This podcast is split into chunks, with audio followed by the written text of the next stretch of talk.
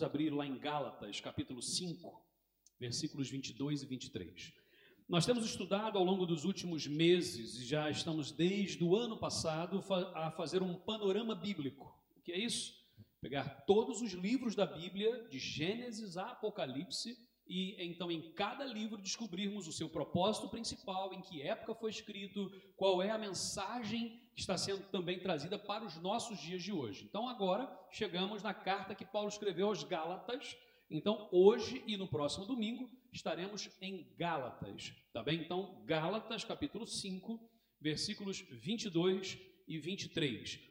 Também queremos estimular a todos, encorajar para que estejam também no estudo bíblico. O estudo bíblico acontece sempre às 10 horas no domingo, onde nós temos aqui um tempo maior para exposição do texto, podemos trocar ideias, fazer perguntas. Tem sido um tempo muito bom e hoje uh, o André esteve, André Lincoln esteve a ministrar a aula e foi uma bênção mesmo podermos relembrar aqui e aprender mais a, a respeito do que Paulo escreveu aos irmãos naquela região da Galácia, não é? Por isso a carta aos Gálatas. Vamos falar sobre esse tema, li livres para viver. Por quê? Porque Gálatas traz, no capítulo 5, a, a mensagem da liberdade em Cristo. Então, o que, que isso significa? Como é que isso vai na prática acontecer nas nossas vidas? Então, vamos lá. Gálatas 5, 22 e 23, eu vou ler na versão Almeida, revista e atualizada. Diz assim: mas o fruto do Espírito é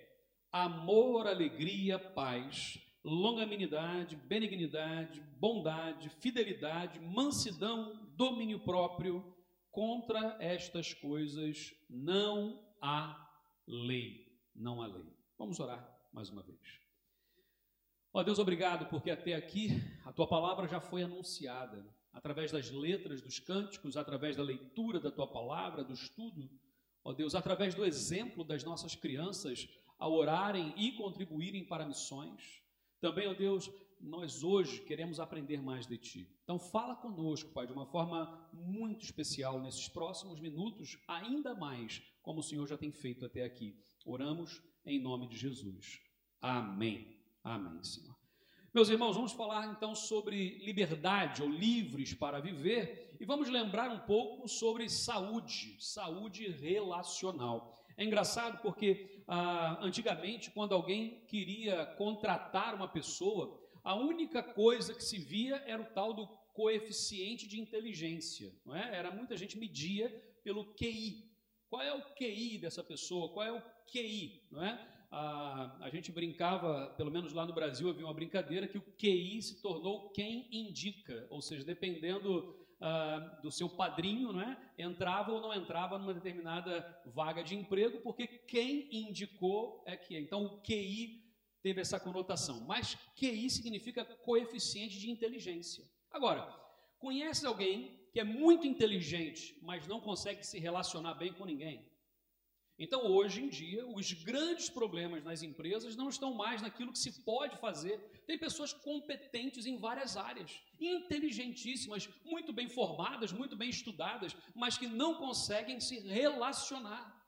Então, passou-se a falar do QE, não é, do coeficiente de é, emocional, não é, ou seja, de você poder se relacionar melhor com as pessoas. Bom, esse é um problema que toda a gente tem. Se você não quer conflito com ninguém, trabalhe sozinho. Eu sei que aqui muita gente trabalha sozinho, né? É, é, sozinho e o computador. Quem é que trabalha sozinho? Eu sei que tem vários aqui, né? Um, dois, três, quatro, cinco. Aí, cinco pessoas. Trabalha é a melhor coisa. Vai brigar com quem? Com gato? Com cão? É, o vizinho que vai pôr a música alta na hora que você precisa se concentrar para trabalhar? Só se for. Mas normalmente, quando temos mais gente, vamos ter algum problema de relacionamento. Agora, a gente está a falar de trabalho lá fora, e quando isso acontece na igreja? E quando os problemas de relacionamento acontecem na igreja?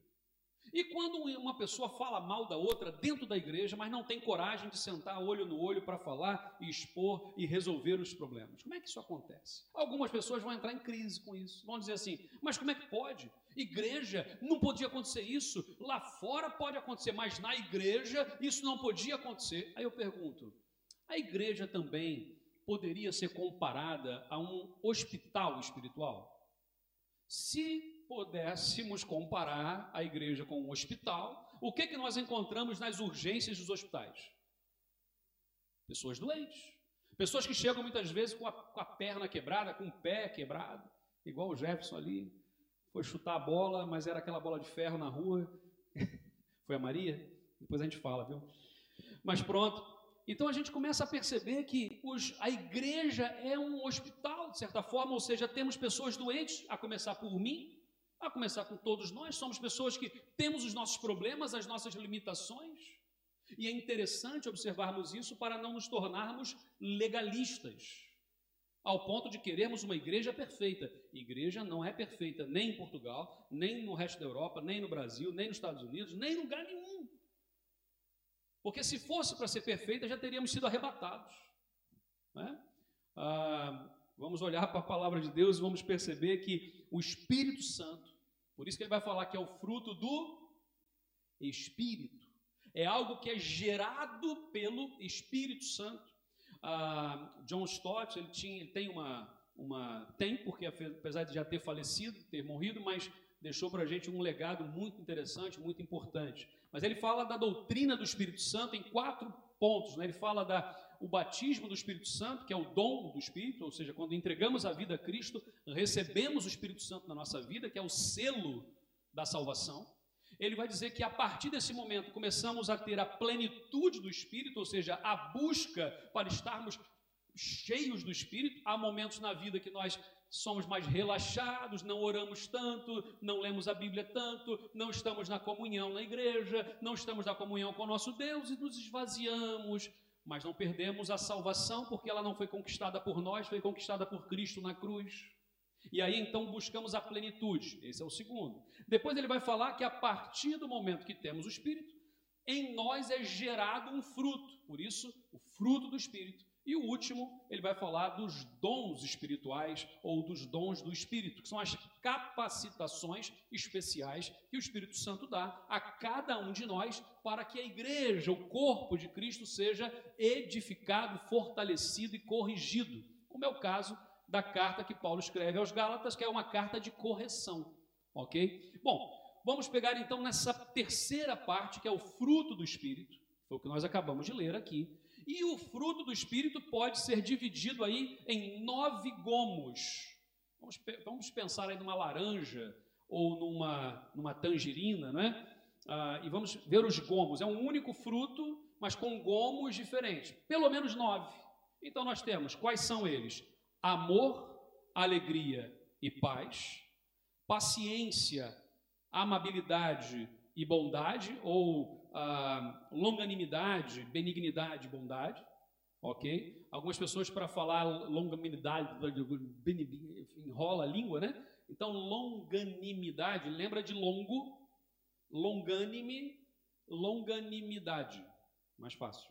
Então longanimidade. Então nós temos essas três tríades: amor, alegria e paz, longanimidade, benignidade, bondade e fidelidade, mansidão e domínio próprio. São três tríades. Vamos então agora pegar a tríade do meio, que é sobre relacionamento.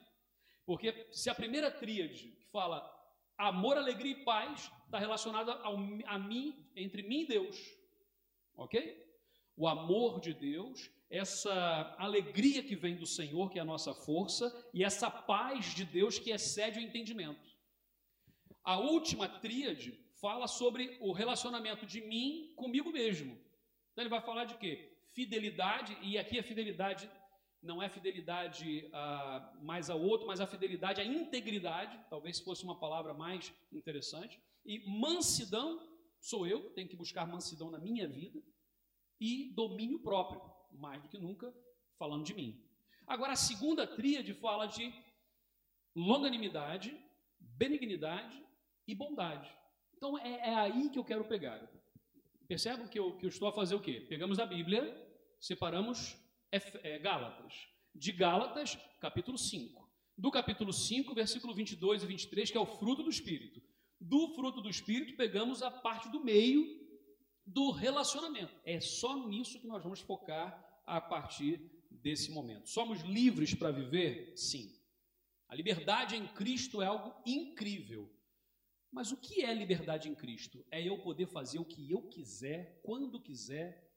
Quando me apetece, eu vou lá e faço o que quero, falo o que quero, porque eu sou assim. Conhece gente assim? Eu falo mesmo, falo na cara porque eu não tenho. É isso que é liberdade em Cristo? O que, que é essa liberdade em Cristo? Eu sou livre para servir. É engraçado esse, é, é, um paradigma, poderíamos assim dizer, não é? é? Nós não somos livres no sentido de que agora eu posso falar o que eu quiser porque nós somos responsáveis pela vida dos outros. Aí isso entra numa responsabilidade muito grande. Somos livres para viver? Em primeiro lugar, versículo 22. O fruto do Espírito é longanimidade. E eu dei um subtítulo aqui que é: Se somos livres para servir, mas com pavios longos. Sabe o que é um pavio? O que é um pavio? O rastilho, né? Um rastilho, pronto, um rastilho longo, mais fácil então. O que é um rastilho? Eu acendo aquilo e aquilo vai queimar. Quanto mais longo, maior é o tempo que demora para acabar. Tem gente que é pavio curto, que é rastilho curto. Eu, uma vez eu conheci um irmão e aconteceu uma cena muito, muito peculiar. Eu pastoreava ainda lá no Brasil, pronto. E aí ele sempre chegava um pouco mais cedo e a igreja era toda fechada, até porque tínhamos prédios e vizinhos, então fomos obrigados a fazer umas obras para poder fechar tudo acusticamente falando. Então lá dentro era escuro. Só, só se acendesse as luzes é que funcionava. Então esse irmão todo domingo ele chegava meia hora mais cedo, sentava lá para ler a Bíblia. Só que aconteceu que houve uma mudança nos horários da escola bíblica, com não sei o quê, e os ensaios da equipa de louvor começou a ser naquele horário. E aí também tinha iluminação, que tinha que ser a pessoa que ficava na mesa da iluminação precisava ensaiar também para que tudo corresse certo. A pessoa que era responsável na época da música foi lá e o irmão estava lá com a Bíblia aberta, foi lá e plau, apagou as luzes todas e acendeu só do palco. Esse irmão, que era novo convertido, novo convertido, foi em casa pegar a arma dele para matar o líder do louvor. E alguém chegou para mim, pastor, pelo amor de Deus, o senhor tem que fazer alguma coisa. E eu fui atrás do homem. E aí, oramos, conversamos, tal. E aí, na conversa, eu falei assim: olha, sabe a pessoa que tem pavio curto? Eu sei, eu sei, eu sei. Então, o senhor não tem nem pavio. Aí ele desarmou. Ele deu aquele risada, eu falei, pois é, então vamos fazer o seguinte, vamos orar, porque Deus vai agir no seu coração. O senhor vai perdoar ainda a pessoa que desligou lá a luz. Imagino que não foi a intenção dele ferir o irmão, e nem era motivo para que tudo isso acontecesse. E ele, e ele acordou. Tá a ver? Tem gente que tem pavio longo ou rastilho longo, tem gente que tem mais curto e tem gente que nem tem. E talvez hoje aqui a gente tenha pessoas que assim, eu tomo a decisão assim, eu faço as coisas assim, bateu, levou, e comigo é assim, eu não levo desaforo para casa, não é? Só que quando a gente olha a palavra de Deus, ele vai falar a primeira coisa do fruto do, do é, são ó, fogo de arte, festa da cebola, olha aí, vamos comer cebola depois, hein, gente? Paciência, longanimidade, ah, sabe o que significa literalmente a palavra longanimidade? Longo ânimo. O que, é ânimo? O que, é ânimo? Uma coisa animada. Isso aqui é um objeto inanimado, não tem vida. Então, ânimo significa vida. Então, longânimo, longo ânimo significa o quê? Longa vida. Então, a primeira parte do, do relacionamento com outra pessoa é entender que Deus quer que nós sejamos promotores da vida do outro. Porque tem gente que a gente ora para Deus promover. Vocês conhecem a história do move, promove, move, remove, promove. Não? Aquela pessoa que ora, né, imagina o pastor está numa situação e há pessoas na igreja que o pastor ora para que o Senhor mova. Move, Senhor, o coração dessa pessoa. Senhor, move o coração para que isso não possa acontecer. Aquela pessoa que fica fazendo fofoca, falando do outro e tal. Senhor, move o coração. Aquela pessoa que é amargurada, move o coração. Essa é a primeira oração. Se essa oração não for atendida, é, normalmente passa-se para a segunda oração, que é: Senhor, remove Leva para outra igreja, Senhor, que seja bênção no outro sítio. Tem outras igrejas, não tem muitas igrejas de verdade em Portugal, mas há outras igrejas. Então, Senhor, remove, em nome de Jesus, remove. E se não der certo, Senhor, promove. Leva, Senhor, para a tua presença. E daqui a alguns anos a gente se encontra no céu. Ou seja, é óbvio que é uma brincadeira que a gente fala, mas se longânimo significa longa vida, significa que eu preciso orar pelo meu irmão, me relacionar com o outro para promover nele uma vida longa, uma vida repleta. Isso é interessante observarmos porque não é bem fácil. Essa palavra longânimo não era uma palavra no grego clássico, que era usada na época. É uma palavra que foi inventada tipicamente cristã. Então não é uma coisa natural. Não é natural para nós, em Hebreus capítulo 6, versículo 15, essa palavra foi traduzida como paciência. Por isso que em algumas versões, em vez de longanimidade, pôs lá paciência. É uma das possibilidades. Paciência, gente, não é fácil. Eu não sei você, mas quando eu estou atrasado é que todos os semáforos fecham. É aquela pessoa que está com aquele carrinho com a matrícula amarela que não, não, não anda, né? E você. Hum, hum, e está atrasado para chegar. Paciência. A gente vive num mundo hoje tão corrido. Ah, eu me lembro que alguns não vão se lembrar disso, mas lembram, quem lembra da internet de escada? Levanta a mão aí. Oh, Deus abençoe, Deus abençoe. De escada, aquela que era. Placa de, de fax modem. ADSL. Ah, ADSL. ADSL.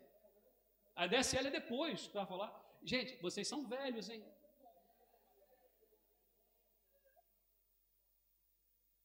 Ah, pois, pois, vocês são velhos, eu sei disso, mas eu sou da época antes da internet ser inventada, gente. Então, esquece. então, imagina, naquela época. Ah, pois, mas é isso.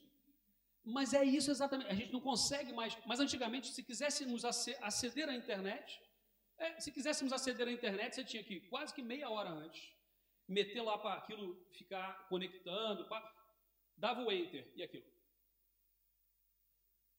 Até preencher a imagem, você ficava ali e tal, e ah, que fantástico, olha que fantástico. Hoje em dia, nós temos essa coisa bendita na mão, ok? Que é um computador mais potente do que qualquer um daquela época, e a gente dá um, um clique. Demorou um milissegundo para abrir. Que internet lenta. Essa coisa que não vai, tu apagar para quê? Porque nós somos cada vez mais acelerados, menos paciência, menos paciência. Nos relacionamentos, às vezes em casa, a gente tem paciência na rua, né? até porque senão pode ter uma briga, levar um coisa e tal, ser despedido, né? ser demitido e tal.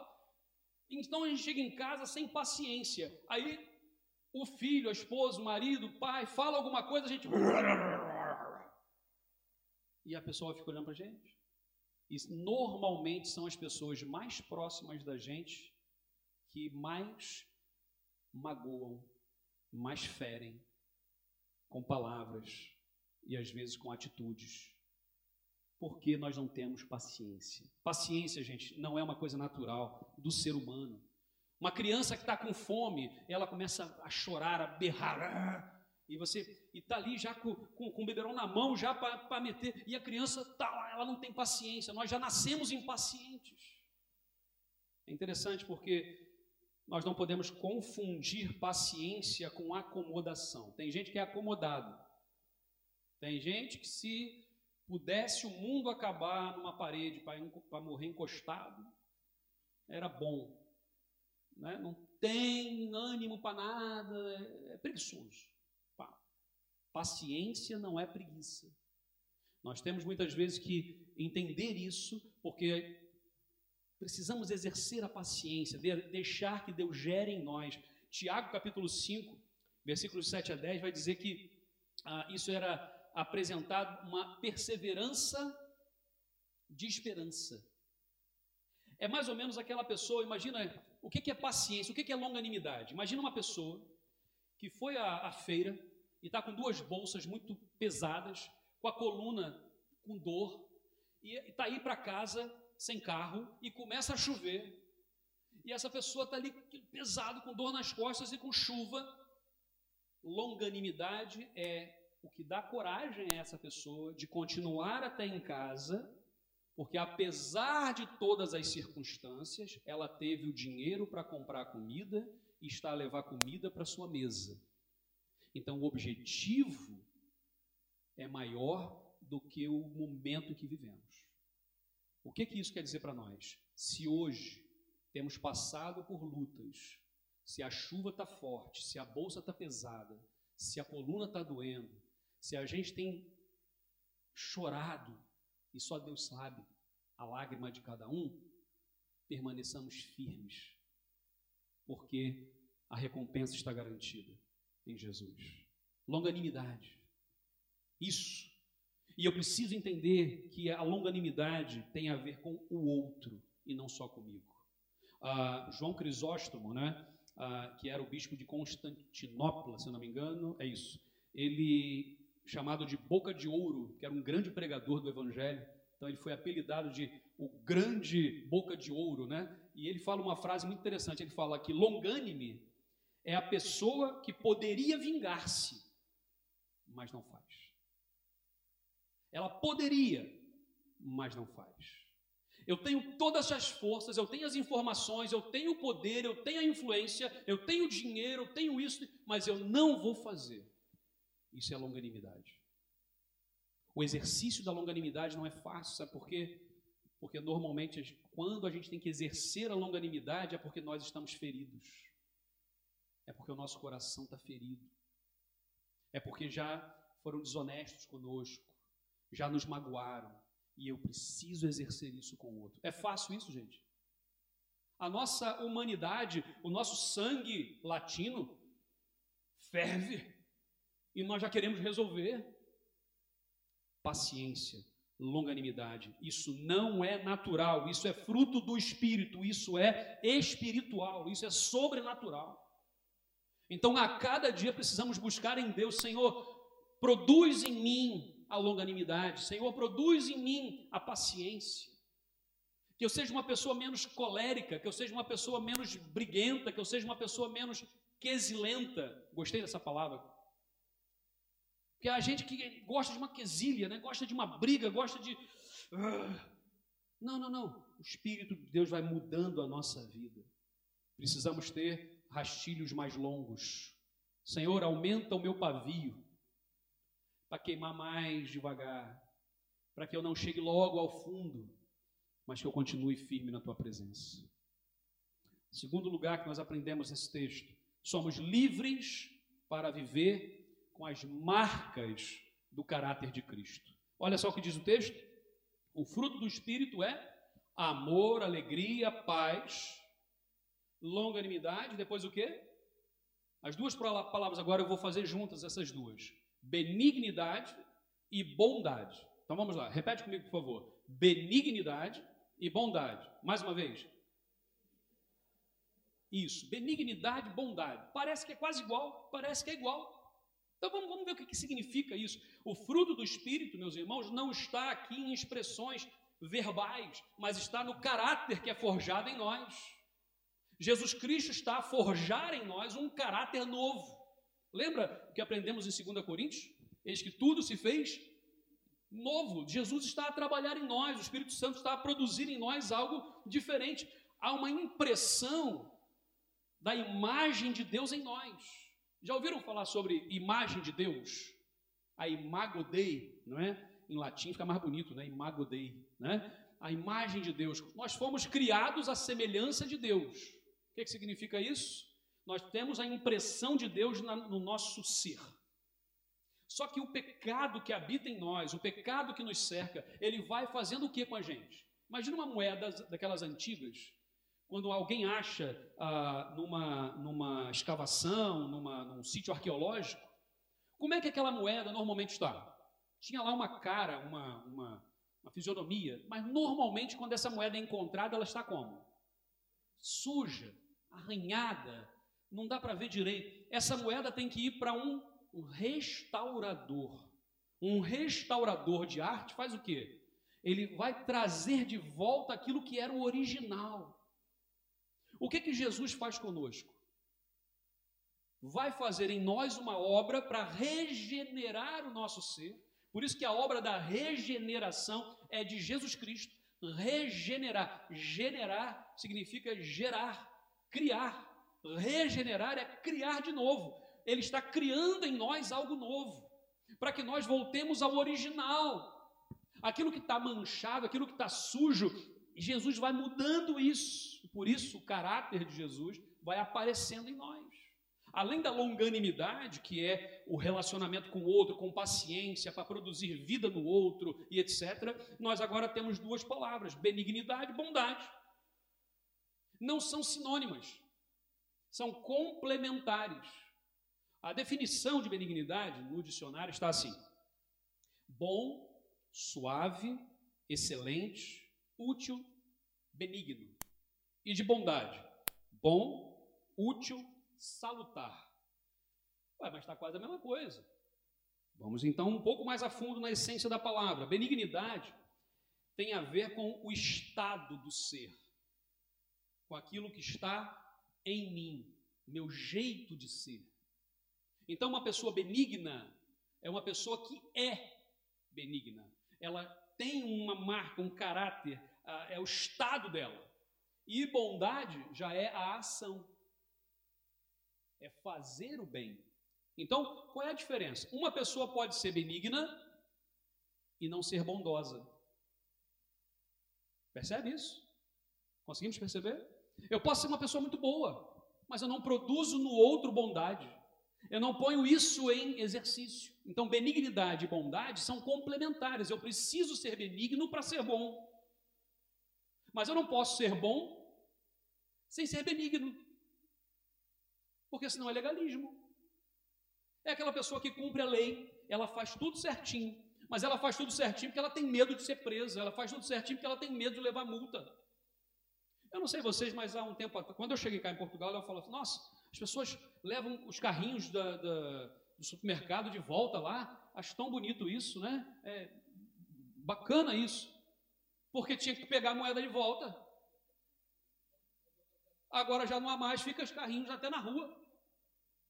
Pô, mas eu ainda vi carrinho na rua outro dia. Mas, mas piorou muito, piorou muito.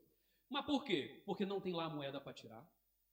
Então, quando a gente faz uma bondade, só para pegar a moeda de volta, ou só porque senão, se eu, se eu fizer isso, eu posso levar uma multa, se eu fizer isso, eu posso ser preso.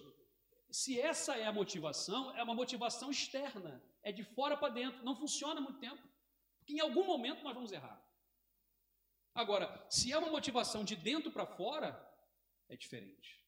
Eu faço o que é bom porque Deus agiu em mim para tornar-me benigno e para exercer a bondade. Conseguimos perce perceber então essas duas palavras? São duas marcas do caráter de Cristo.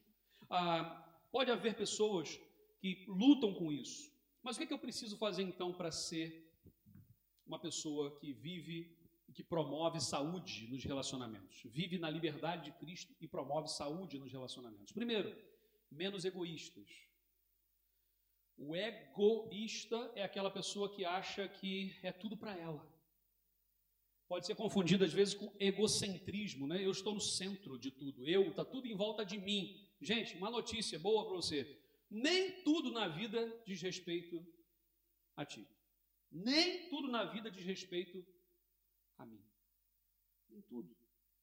Então, quando nós deixamos o egoísmo, é porque a benignidade está começando a trabalhar no meu coração. O Espírito Santo está produzindo em mim a benignidade. Então eu não vou ser egoísta, eu posso fazer isso sozinho, mas eu não vou fazer sozinho.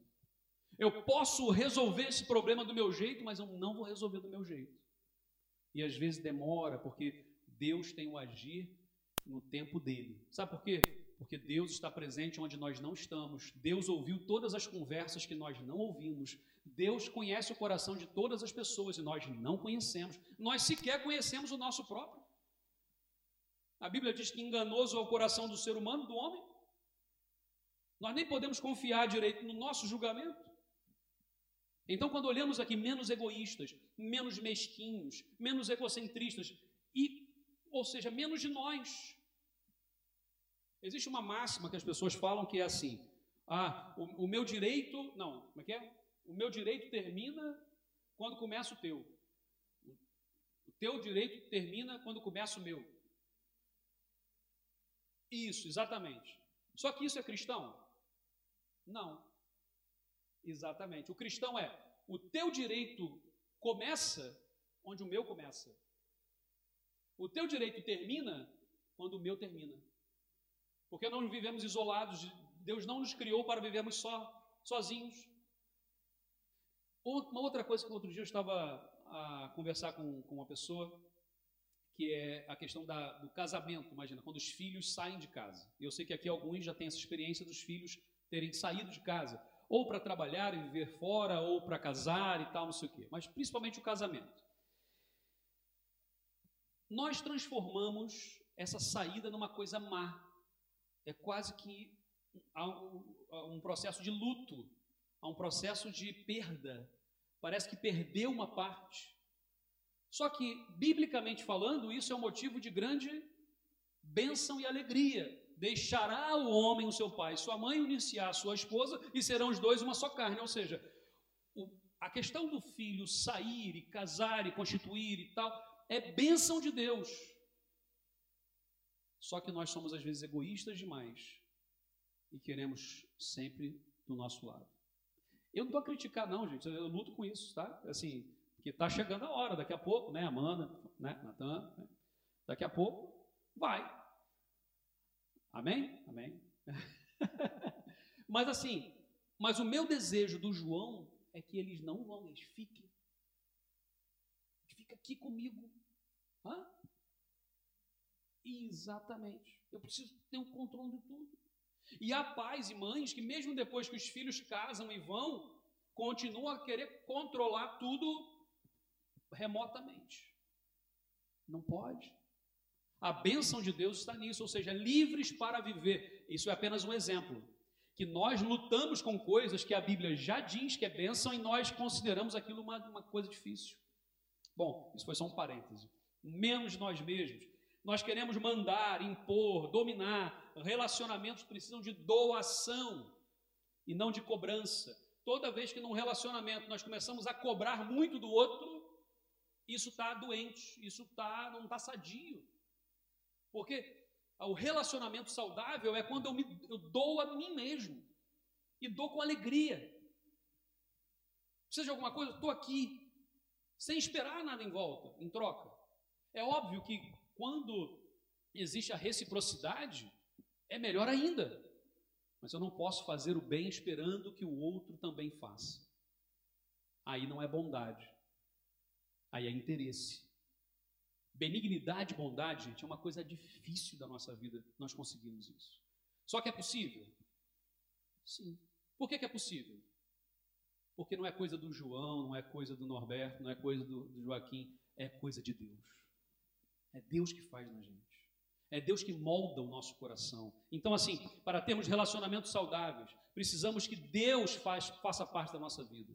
Precisamos abrir o coração para essa liberdade de Cristo agora está em mim. E aí sim, livres para viver não significa livre para viver sozinho. É livre para viver junto. E aí eu cuido, e aí eu zelo, e aí tudo isso faz sentido. Longanimidade, benignidade e bondade. Pode repetir comigo essas três palavras? Longanimidade, benignidade e bondade. Então, longanimidade, não vamos esquecer. Vida longa para o outro. Paciência é no tempo de Deus, na vida do outro, nem sempre no nosso tempo. Benignidade, caráter. Senhor, haja no meu caráter, molda o meu caráter, benignidade. Bondade é a ação, Eu, o que pode fazer o bem ao outro e não faz, comete pecado, diz a Bíblia. Então, bondade, por isso que logo depois, no versículo 23, vai dizer assim: contra essas coisas, não há lei. Porque se eu estou sendo transformado pelo poder de Deus, a lei não faz sentido. Agora, se nós formos legalistas, e por isso mesmo, trazer a lei fora do seu contexto para nortear as nossas ações, aí nós teremos problemas. Eu nunca posso esperar do outro a perfeição. Sabe por quê? Porque não há. E aí, quando nós olhamos para o outro e vemos nele uma deficiência que eu posso ajudá-lo, a Bíblia diz: em amor vamos ajudar. Em amor vamos ajudar. Existe uma palavra que alguns indígenas usavam né, no passado, chamada sumatanga. O que, era uma sumatanga? Era, imagina aquelas trilhas que faziam em África antigamente, não sei como é que é isso hoje, mas antigamente ah, as pessoas carregavam peso muito grande nas costas.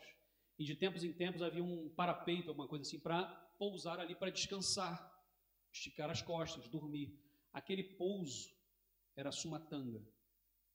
Há momentos na vida que a gente está tão com tanta coisa pesada que nós precisamos de sumatangas na nossa vida, ou seja, eu preciso ser uma sumatanga na sua vida e tu precisas ser uma sumatanga na minha vida.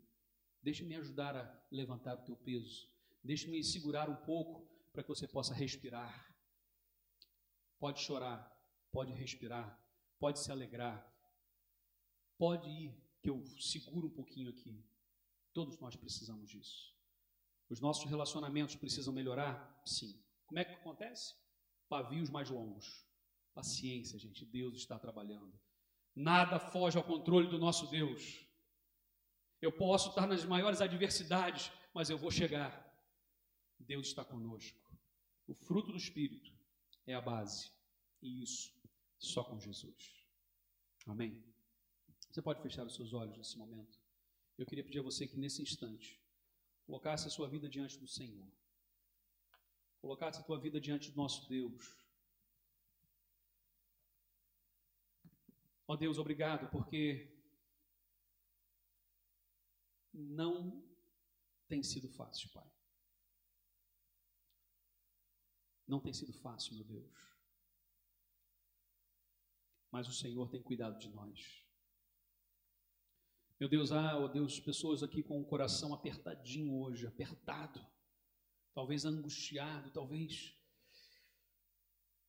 não sabem explicar até, mas o Senhor está a cuidar, Pai. E que hoje, em nome de Jesus, possamos buscar na tua palavra o exercício nas nossas vidas da longanimidade, da benignidade e da bondade, Pai. Meu Deus, não, não permita, meu Deus, que nós vivamos do nosso próprio jeito. Não é do que eu acho, do que eu penso, mas é o que a tua palavra diz.